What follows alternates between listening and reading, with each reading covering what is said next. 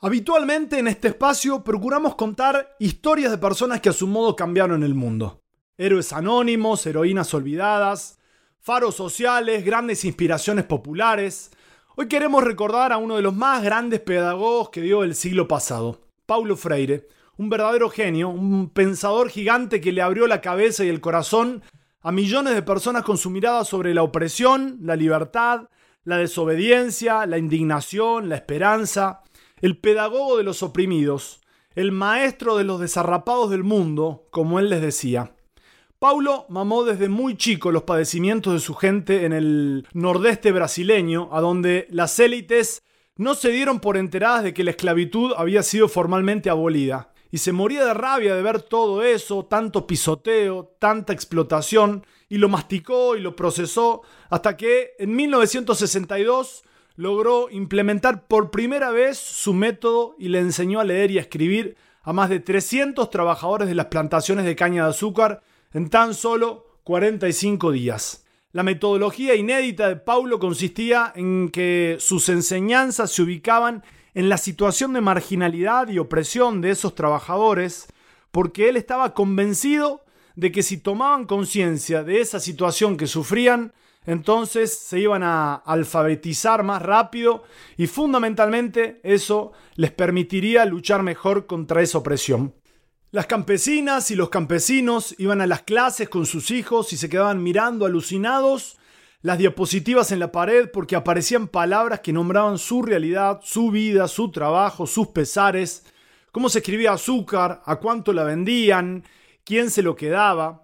Campesinos que lo hacían lagrimear a Paulo porque le contaban la emoción que les había provocado, por ejemplo, ver escrito el nombre de su hija o escribir el suyo propio por primera vez en su vida. Para votar, por entonces, había que saber leer y escribir. Los resultados fueron fantásticos. La experiencia se conoció como 40 horas de Angicos y entonces el método de Paulo Freire se incorporó al programa educativo. Pero la alegría sí tiene fin. En 1964, un golpe de Estado derrocó a Joao Goulart y Paulo terminó preso. Y los que habían aprendido a leer y a escribir tuvieron que enterrar sus cuadernos y no pudieron votar. Paulo estuvo preso 75 días. Los golpistas lo acusaron de agitador político, subversivo e ignorante. Después se fue para Chile y empezó un exilio de 16 años. Treinta años después regresó a Angicos para ser declarado justamente ciudadano mexicano. A la entrada de la ciudad ahora hay un cartel con palabras que dijo Paulo ese día. Nunca me había sentido tan acogido como aquí y ahora. Freire enseñaba aprendiendo. Su obra fundamental es Pedagogía del Oprimido, pero también están Pedagogía de la Esperanza, Pedagogía de la Autonomía, Pedagogía de la Indignación y por una Pedagogía de la Pregunta la pregunta como herramienta fecunda para la transformación social. Entonces Paulo indagaba, la imparcialidad no existe, todos somos orientados por una base ideológica. La pregunta es, ¿su base ideológica es inclusiva o exclusiva? Soy un intelectual que no tiene miedo de ser amoroso. Amo a la gente y al mundo. Y porque amo a la gente y al mundo es que peleo para que se implante la justicia social en lugar de la caridad.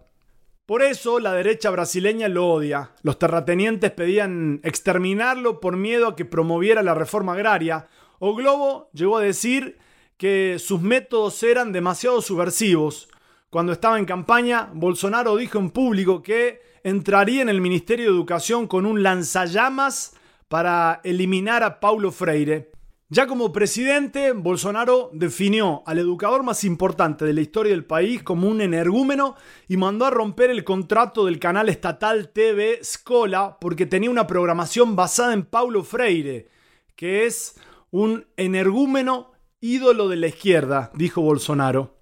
Bueno, no queríamos dejar de recordar una vez más al gran Paulo Freire, que dedicó su vida a que los campesinos, los obreros, los pobres, los desarrapados de la tierra fueran capaces de leer el mundo y pudieran reescribirlo. Decía Paulo que la tranquilidad de los opresores se basa en lo bien que la gente se adapta al mundo que ellos han creado y en lo poco que lo cuestionan.